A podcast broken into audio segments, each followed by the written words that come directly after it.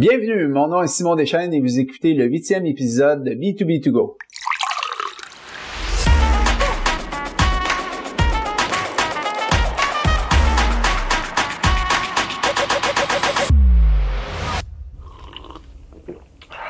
Aujourd'hui, on accueille à nouveau Pascal Bastien, expert en marketing automatisé et directeur développement des affaires pour Solutions Metrix, une boîte qui aide les entreprises à sélectionner la meilleure plateforme CRM selon leurs besoins et qui les accompagne dans la mise en place jusqu'à la formation des employés. Merci Pascal d'avoir accepté de revenir nous voir. Donc dans le sixième épisode, on avait parlé du euh, de l'intégration de, des, des, façons d'intégrer dans le fond euh, une plateforme CRM à ses opérations tant au niveau marketing qu'au niveau vente.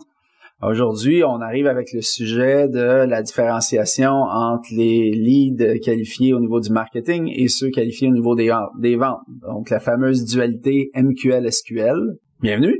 Bien, merci beaucoup. Merci de nous recevoir pour une seconde fois. Donc, euh, super excité de, de, de, parler de ce sujet qui est un sujet chaud euh, dans les dernières années. Souvent, ça vient du fait aussi qu'on a un département marketing, hein, puis on a un département des ventes, puis bon, euh, sans dire qu'il y a de la chicane, mais on travaille en, silo. Euh, et évidemment, chacun a sa spécialité. Peut-être nous introduire un peu le, sujet d'aujourd'hui. Ben, absolument. Donc, souvent, le, marketing va pointer du doigt les ventes, les ventes vont pointer du doigt le marketing. Donc, on voit encore là, cette, cette mauvaise tendance-là de travailler de manière très indépendante. donc, au niveau du, du marketing, donc ce qu'on appelle un, MQL, donc Marketing Qualified Lead, ben, ça va être l'ensemble des initiatives euh, dressées par les équipes marketing pour aller chercher ce qu'on appelle des leads. Euh, pour ceux qui sont un peu moins familiers avec le terme, un lead, c'est quelqu'un qui a un intérêt d'achat envers vos produits et vos services. Ça veut pas nécessairement dire que cette personne-là a fait un, un achat dans le passé. Donc, c'est ce qui viendrait distinguer un lead. Et à l'autre côté, on a ce qu'on appelle les SQL, les Sales Qualified Lead, donc les gens qui dans le processus de, de sélection de vos produits et vos services sont plus avancés, euh, qui va nécessiter là, justement l'implication de l'équipe des ventes. Donc forcément, là, ces deux, euh, ces deux euh, équipes-là, ces deux départements-là doivent travailler de pair pour justement avoir un processus qui est uniforme, tant et autant d'un point de vue marketing que d'un point de vue des ventes.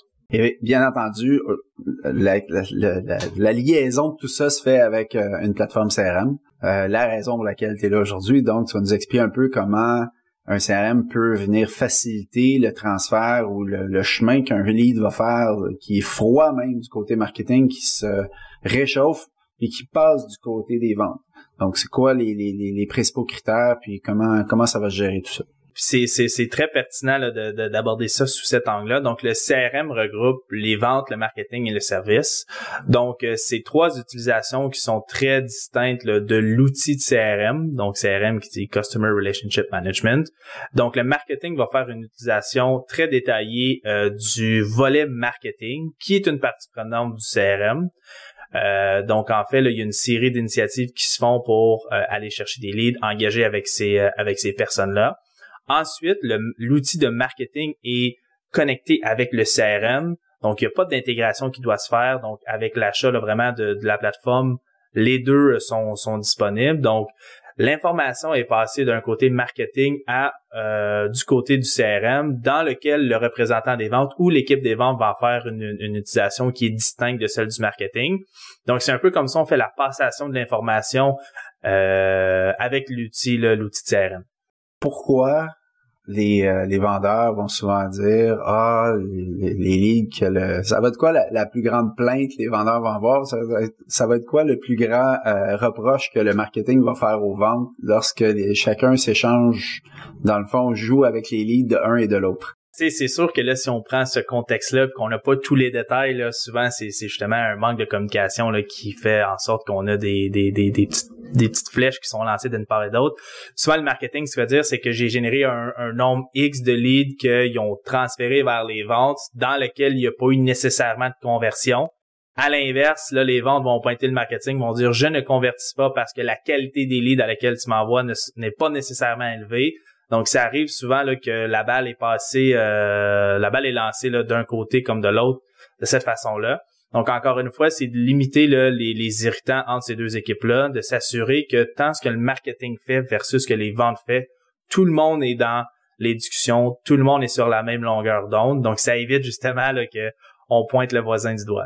Je pense que la, la, qualité d'un CRM qui est bien configuré à ce moment-là vient réduire ces irritants-là parce que, si je me trompe pas, le timing dans lequel un lead va, va être transféré elle va être prise en charge par un vendeur quand c'est le temps, quand, il, on va, quand il est chaud, on va dire, va être vraiment important pour que le vendeur en détermine la qualité, je suppose. Exactement. Et le CRM a un rôle à jouer là-dedans, la façon qu'il est configuré. Donc la plateforme là, va être un peu euh, le bateau et le marketing et les ventes vont être un peu pilote et copilote dans certains contextes. Euh, donc en fait, les ventes doivent poser les bonnes questions au marketing, à savoir euh, quel quelles sont les caractéristiques d'un lead qui est qualifié au niveau des ventes. Donc, c'est sûr que si les ventes pointent le marketing du en disant les leads que vous me faites parvenir ne sont pas qualifiés, mais pourquoi? Est-ce que le marketing a visé les mauvaises audiences? Est-ce qu'on est allé dans la mauvaise direction avec les initiatives marketing? Est-ce qu'on a communiqué la mauvaise information au mauvais moment avec un ton de voix qui est peut-être pas nécessaire? Donc, tout ça pour dire que les ventes doivent fournir de l'information euh, au marketing et à l'inverse, le marketing doit fournir aussi des informations aux ventes quant à savoir il y a une tendance dans les leads qui sont de plus en plus qualifiés. Euh, il y a certains, euh, certains, certains groupes, certaines audiences qui sont plus réceptifs à tel message, tel produit, tel service. Donc, encore une fois, c'est vraiment en amont et en aval où est-ce que les deux équipes doivent travailler de pair. Et évidemment, le CRM va te permettre de donner des, ce qu'on appelle des insights, des sales, des marketing insights, à savoir qu'est-ce qui fonctionne moins bien, qu'est-ce qui fonctionne mieux. Évidemment, il faut capitaliser sur ce qui fonctionne bien et optimiser ce qui fonctionne moins bien. Il y a tout un volet euh, automatisation, évidemment, dans le, la, la, génération des MQL.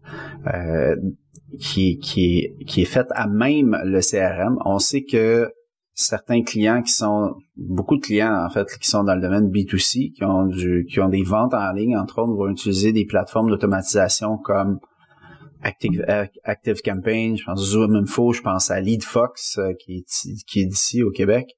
Euh, je sais que on sait que les CRM ont des fonctions qui sont similaires. Là, on parle aussi pas pas nécessairement de Mailchimp ou d'autres plateformes d'automatisation courriel. J'aimerais ça que tu nous fasses le, le c'est quoi qui est des vases communicants? Qu'est-ce qui peut être remplacé par les fonctions marketing des principaux CRM envers ces plateformes-là? Est-ce qu'il y a un remplacement complet? Est-ce que les, les, entreprises gardent les deux? Comment, comment, ça, comment ça fonctionne? C'est un très bon point. Donc, c'est un peu une un, remplacement partiel.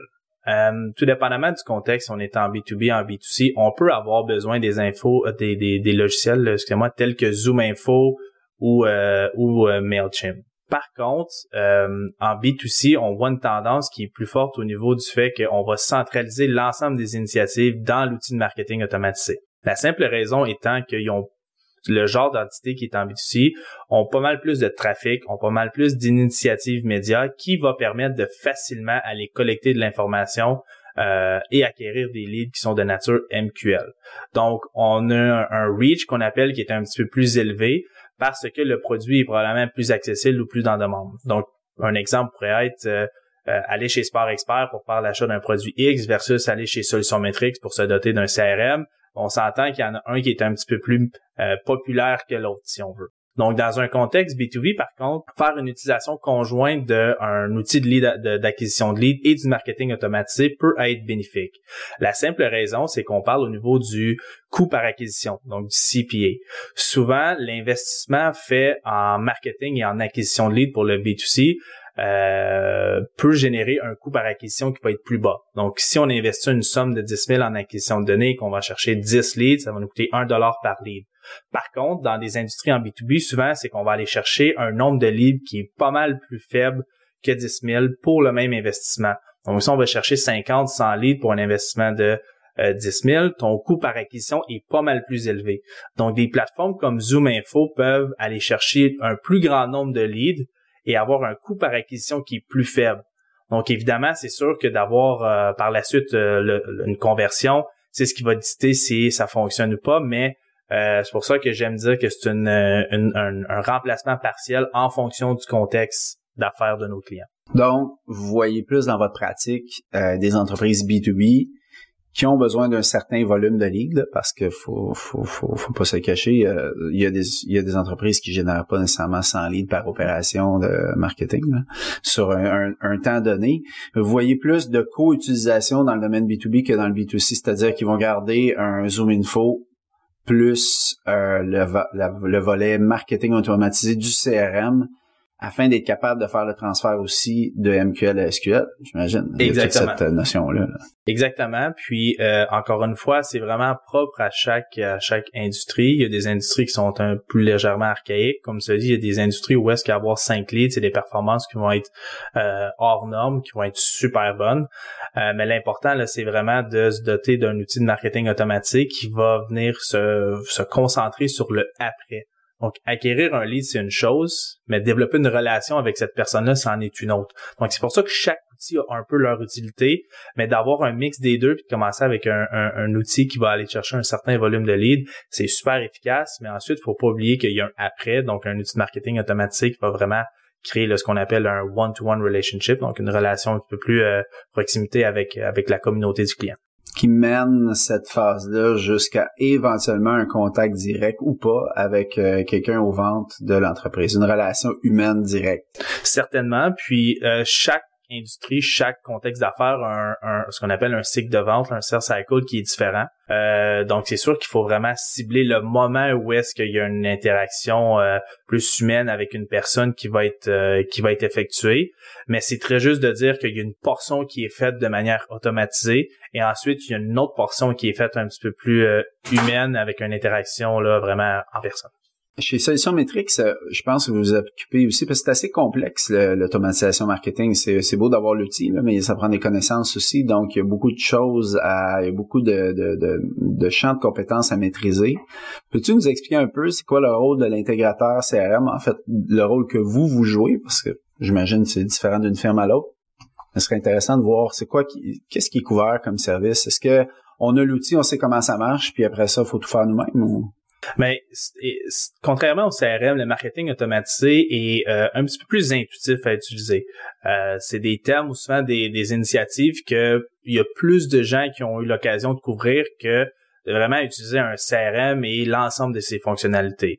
Donc, utiliser l'outil en soi, euh, c'est pas c'est pas sorcier, c'est très facile à comprendre.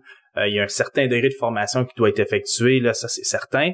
Mais ce qui vient vraiment nous distinguer, puis ce qui vient vraiment le rendre le projet intéressant, c'est les services qu'on offre qui gravitent autour de l'outil.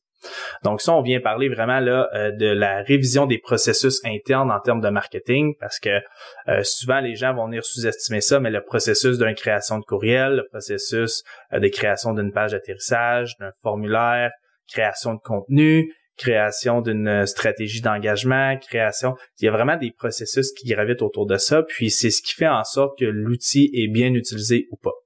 Fait que ça, c'en est un exemple. Ensuite, il y a l'éventail de stratégies. J'en ai numéré quelques-unes, là, la stratégie d'engagement, donc qui est l'ensemble des points de contact qu'on va avoir avec notre communauté. Donc, c'est sûr qu'il faut les varier, mais il faut aussi s'assurer d'avoir une bonne fréquence, d'avoir euh, les, bons messages, les bonnes offres, le bon, les bons produits. Donc, il y a vraiment cette, création de proximité-là qui se fait à travers la stratégie d'engagement. Et la stratégie d'acquisition de leads, bien évidemment, qui, est ma, ma favorite. Donc, il faut avoir des objectifs, faut comprendre les tendances de l'industrie, faut se mettre un budget, faut maximiser les sources d'acquisition, faut faire les analyses. Euh, il faut euh, donc vraiment le savoir est-ce que on a acquis le bon nombre de leads, est-ce qu'on a ciblé la mauvaise audience, est-ce que notre coût par acquisition est trop élevé. Donc on vient vraiment définir ça avec avec euh, nos clients. La stratégie de contenu. Donc c'est sûr qu'on n'est pas des graphiques designers chez Solutions Metrix, mais on va être capable de positionner le contenu dans un contexte où est-ce qu'on va pouvoir faire de l'acquisition. Donc de créer un e-book, de le mettre sur votre site web et d'avoir un échange d'affaires qu'on comme on dit, entre euh, vous et, votre communauté. Euh, c'est l'utilisation un peu qu'on fait du contenu qu'on propose à, créer. Il y a la stratégie aussi de tout ce qui est euh, du contenu intelligent. Donc, il y a certaines plateformes qui permettent de créer du contenu en fonction des comportements et des interactions avec l'organisation. Donc, si Pascal Bastien a un profil X et que Simon a un profil Y, ils vont recevoir deux courriels différents, ils vont voir deux pages euh, sites web différentes, ils vont voir deux images différentes, ils peuvent voir deux euh, qu'on appelle un call to action, donc des boutons. deux boutons carrément différents. Donc, il y a des stratégies qui sont à faire avec avec ça. par la suite, il y a la stratégie de UX et UI. Donc, le parcours client en ligne et l'interface en ligne. Donc, comment est-ce qu'on peut maximiser les sources d'acquisition sur le site web, s'assurer que c'est mobile responsive, donc que la page apparaît bien en mobile. Donc, c'est vraiment le genre de, de, de, de service qu'on offre qui gravite autour de la plateforme qui va être bénéfique pour, euh, pour nos clients. Fait que vous assumez presque le volet euh, stratégie qu'une agence va offrir euh, dans chacun de ces services-là. Exact, exact. Donc, on essaie un peu de distinguer du modèle d'agence. C'est sûr que les services vont être relativement similaires, mais il faut pas oublier que c'est vraiment le, le, moteur là, qui fait qui fait que tout ça fonctionne, c'est le marketing automatisé. Donc, on centralise tout ça dans la plateforme et euh, on met la, plateforme de marketing automatisé au cœur de l'ensemble de ces stratégies-là. Donc, c'est ce qui permet là, notamment là, à certaines organisations de passer là, en, vitesse grand V en termes de marketing numérique. Et euh, c'est ce qui permet aussi là, de justement faire le de créer une symbiose entre les ventes et le marketing. C'est possible, ça? C'est très possible. On y croit, on y croit. Un, autre sujet, puis euh, on, traite beaucoup davantage avec des, des entreprises qui sont en mode B2B. Euh, je me posais comme question jusqu'à où j'aimerais connaître ta vision. C'est quoi ta vision sur le volet automatisation du nurturing? Jusqu'à où on va? Parce qu'on sait qu'en B2B les deals sont plus gros euh, donc sont plus sensibles. Euh, j'aimerais voir c'est quoi les, tendances que tu observes puis surtout pour des deals qui sont quand même substantiels. On, on, regarde à du on va dire 50 000 et plus, euh, soit en service, soit en produit. C'est un très bon point. Euh, comme tu l'as dit, le cycle de vente est vraiment euh, propre au contexte d'affaires, à l'industrie, aux produits, aux services qu'on qu'on recherche. ceci étant dit, j'aime appliquer la règle de répartition entre les ventes et le marketing. Donc, que ce soit 30-70, que ce soit 60-40, que ce soit 50-50, peu importe. L'important, c'est de comprendre qu'est-ce que le, qui est automatisé et qu'est-ce qui ne l'est pas. Souvent, ce qui va être automatisé, c'est tout le volet marketing. Donc, c'est sûr qu'il y a des initiatives qui sont mises en place avec l'utilisation de l'outil de marketing automatique qui ne nécessitent pas nécessairement de contact humain. Par contre, il faut que les ventes et le marketing soient sur la même longueur d'onde, à savoir à quand exactement est-ce qu'il y euh, y a une passation qui se fait entre le marketing et les ventes. Et c'est à ce moment-ci que le volet automatisé euh, prend fin. Donc, il y a le cycle de vente qui peut être d'une durée de une année, par exemple. Il peut y avoir un six mois qui est fait par le marketing automatisé euh, et l'équipe marketing de manière automatisée, encore une fois. Et une fois qu'il y a un événement ou une interaction ou vraiment un, comportement qui, qui, est généré de la part du client, c'est ce qui va déclencher le fait qu'on transfère ça vers les ventes et c'est là où est-ce que le, le, côté humain embarque. Il y a, beaucoup, il y a beaucoup de fonctionnalités euh, associées au CRM du volet marketing. Euh, ça représente des courbes d'apprentissage souvent quand même impressionnantes. De plus en plus, on a accès à des, des, des, plateformes qui sont de plus en plus simples. Je pense juste à des outils qui sont pas, qui ont pas du tout rapport avec euh, un CRM, mais comme Canva par exemple pour tout ce qui est design graphique. Même il y a de l'animation qui est facile là-dessus c'est rendu très, très... On n'a pas besoin d'avoir une formation en design graphique pour aller là. Il y a une tendance qui est du low-code même pour les CRM, si je ne me trompe pas. Est-ce que c'est un facteur qui détermine des fois le choix qu'une compagnie va faire d'une plateforme ou d'une autre chez vous? Définitivement. On...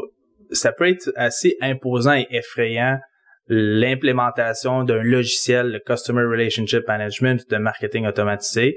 Souvent, les gens, quand on a une solution TI, ben, ils voient les nombreuses heures de coding ou la complexité de l'utilisation ou de configuration de l'outil. Donc, il y a certaines plateformes euh, qui ont compris cet enjeu-là et qui ont bâti des, outils qui euh, qui favorisent l'adoption utilisateur. Parce qu'on va s'entendre un projet de marketing automatisé et un projet de CRM, le principal facteur de succès, c'est est-ce qu'à la fin, les gens l'utilisent ou pas. Euh, on entend souvent là, la fameuse phrase dire, bon, un autre logiciel qu'on rajoute par-dessus les 60 qu'on a déjà, ben c'est ce, ce réflexe-là qu'on vient tenter d'éliminer par des plateformes low-code. Donc, des plateformes low-code, c'est des plateformes à laquelle euh, c'est facile d'utilisation, c'est très intuitif, on n'a pas besoin d'avoir euh, de l'expertise TI ou de l'expertise euh, en termes de, développeurs pour pouvoir utiliser ou configurer la plateforme. Euh, ça limite aussi les, les, irritants en ce qui concerne aussi le fait de d'embaucher à l'interne une série d'experts pour maintenir et optimiser cette plateforme-là. L'objectif du low-code aussi, c'est de mettre un outil entre les mains de nos clients qui, eux, auront la flexibilité et la possibilité de la maintenir. Donc, on vise un certain niveau d'indépendance. C'est sûr qu'à un certain point, quand il y a des demandes qui vont au-delà de euh, des, configurations de base ou même même parfois des configurations avancées, ben les, les intégrateurs comme Solution Métrix, on reste là euh, à titre de support. Mais le low code, là, c'est vraiment quelque chose qui, à l'avenir, va venir un peu chambouler l'industrie. Et il y a certains joueurs là, qui vont miser beaucoup sur ça dans les années à venir pour se tailler une place là, parmi les, les grands de ce monde. Tantôt, on parlait de, de, de, de campagne marketing, on parlait de fonctionnalité marketing. On est toujours dans, dans le MQL, SQL, mais on, sait le nerf de la guerre, c'est générer des nouvelles opportunités, peu importe le, type d'entreprise.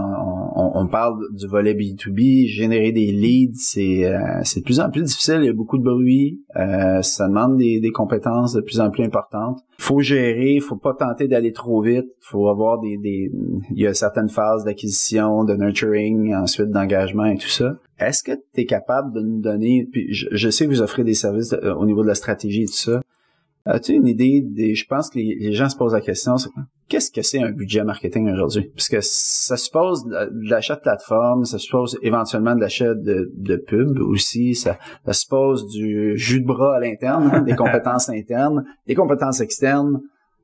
Euh, As-tu une idée en termes de pourcentage, d'ordre de grandeur et tout? Absolument. Ben, c'est sûr que si on prend en considération un projet de marketing automatisé, il y a l'implémentation, les frais d'implémentation qui vont être majoritairement sur l'année 1.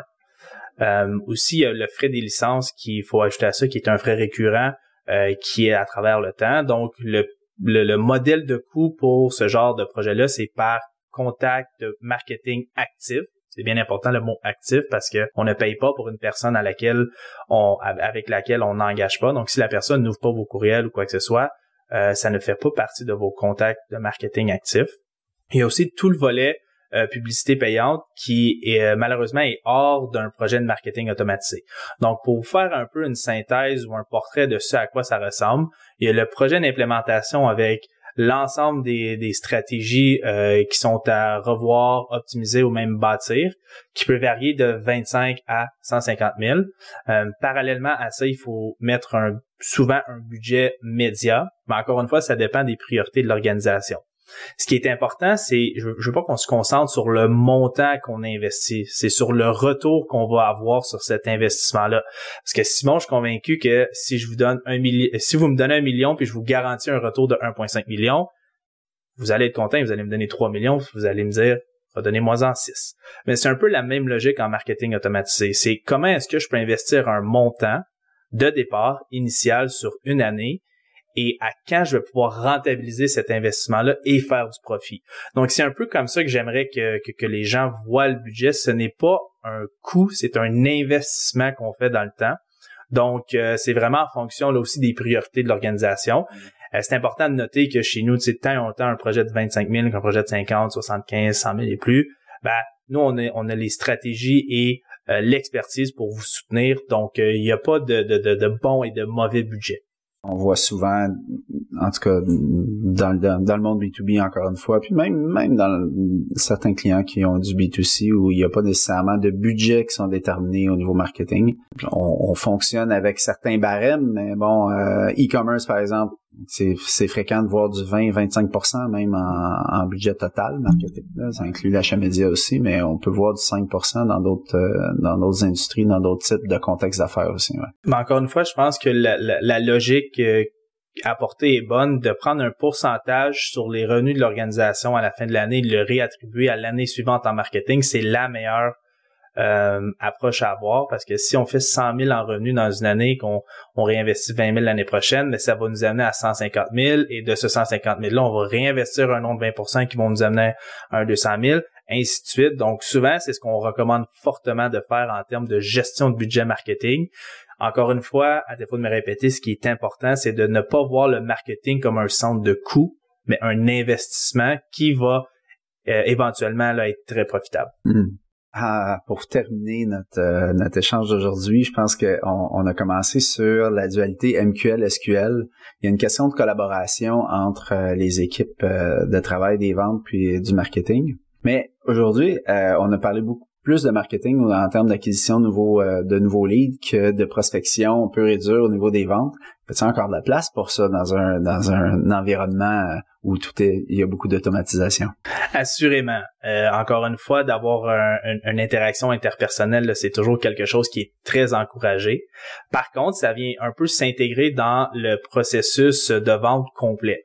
Donc, par exemple, le marketing va commencer à 0 à 20% par exemple, et les ventes vont prendre possession à 25 Mais s'il y a la prospection qui est faite par le vendeur, toute chose reste pareille. C'est simplement que le cycle de vente va commencer un peu plus tard euh, que si on avait commencé avec le marketing, mais d'avoir une, une, cohérence là, entre la prospection faite par les vendeurs ainsi que celle par le marketing, c'est ce qui va euh, permettre d'avoir un parcours de vente et une expérience de vente qui est uniforme à travers et le marketing et les ventes. Et c'est ce qu'on encourage tout le temps là, chez Solution Metrics. L'utilisation d'un CRM qui est bien configuré va permettre au vendeur de constater qu'un un lead sur lequel après lequel et était déjà dans le dans le système était déjà dans un, lead qualifié au niveau marketing. Assurément. Donc tant les ventes que le marketing ont accès au même genre d'informations. Euh, donc c'est une, base de données qui est centralisée. Donc c'est l'information là est au, même au même endroit. Donc c'est vraiment aussi facile de voir les interactions qui ont été faites d'un point de vue marketing dans le passé par le vendeur à savoir où est-ce qu'on commence avec ce lead là et euh, même principe avec euh, avec le marketing. Donc, on n'enverra pas un courriel de bienvenue à quelqu'un qui a déjà eu une interaction avec un vendeur. Donc, encore une fois, c'est que si le processus est bien configuré et, discuté à l'interne euh, entre le marketing et les ventes, ben, ça peut être bénéfique pour la personne qui, qui, qui, qui entre dans ce processus-là. Ben, merci beaucoup, Pascal. Je pense que ça conclut le sujet d'aujourd'hui. C'était vraiment très intéressant de, de discuter de ça avec toi. Ça fait plaisir. Au plaisir de te revoir peut-être une autre fois. Qui sait, il y a plein d'autres sujets qu'on pourrait aborder avec euh, qui, qui a pour centre euh, l'épicentre, la plateforme euh, qu'on utilise dans, en l'occurrence le CRM. Assurément. Merci, Merci beaucoup. Merci de nous avoir rejoints aujourd'hui. comme à l'habitude, mon équipe vous a préparé un aide-mémoire des principaux sujets abordés dans l'épisode d'aujourd'hui. N'oubliez pas de vous abonner à notre infolette en vous rendant sur notre site internet au oxb2b.com slash podcast afin de vous inscrire et d'être notifié pour notre prochain épisode et aussi recevoir notre aide-mémoire euh, de l'épisode d'aujourd'hui. Merci, à la prochaine!